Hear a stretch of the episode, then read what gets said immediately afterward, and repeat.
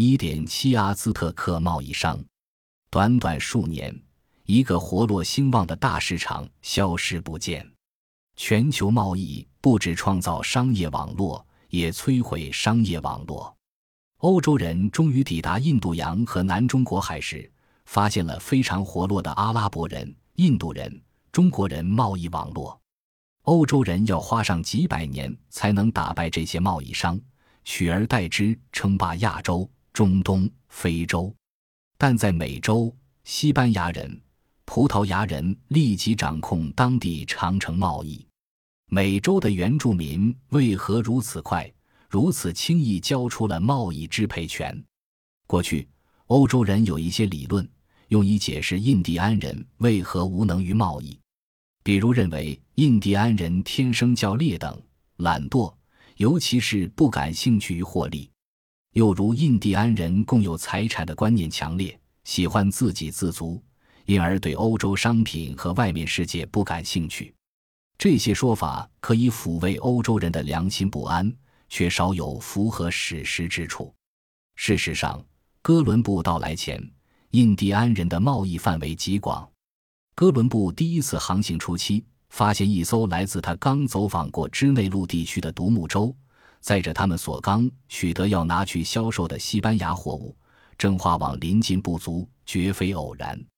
加勒比海地区岛民商业往来频繁，但相较于中美洲的贸易，那还是小儿科。在中美洲，位于今新墨西哥州的原住民带着绿松石。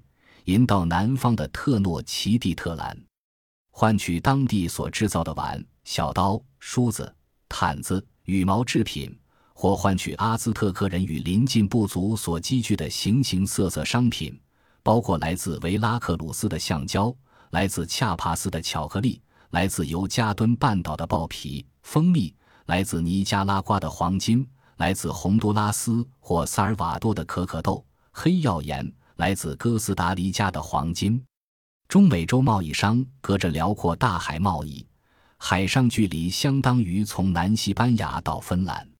以物易物，实物交易的需求非常强烈，促成横越达三千多公里之遥的货物交易。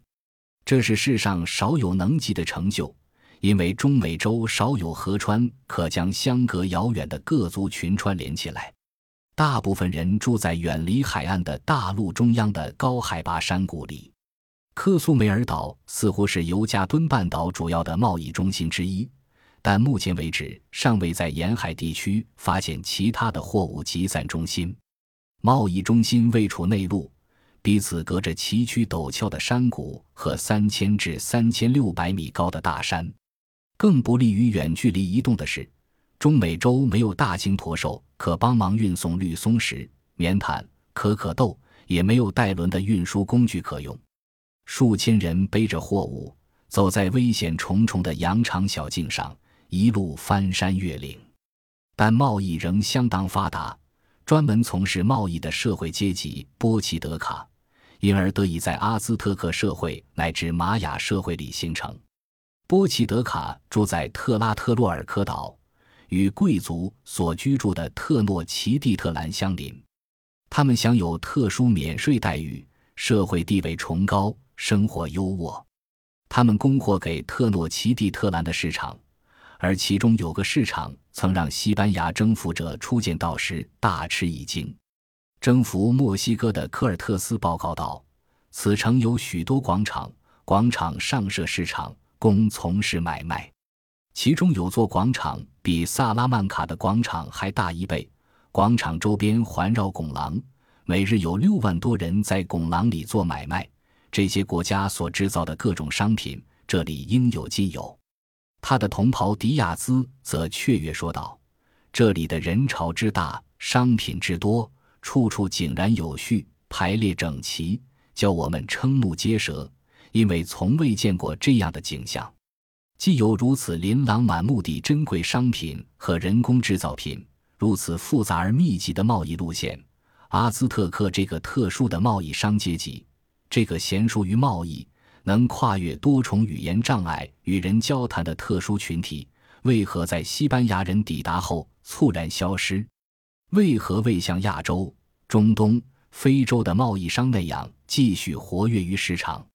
原因有二：首先，阿兹特克、玛雅的商业虽然涵盖辽阔地域且发展良好，却不是真正的商品贸易，货币、私有财产的使用仍在初始阶段。商业是治国才能的进一步应用，贸易商基本上是政府官员。贸易商品大体上是通过武力或武力威胁强取来的贡品，而非追求获利所产生的私人财产。因此，这个商业体制为政治性帝国而效力，且大大依赖帝国。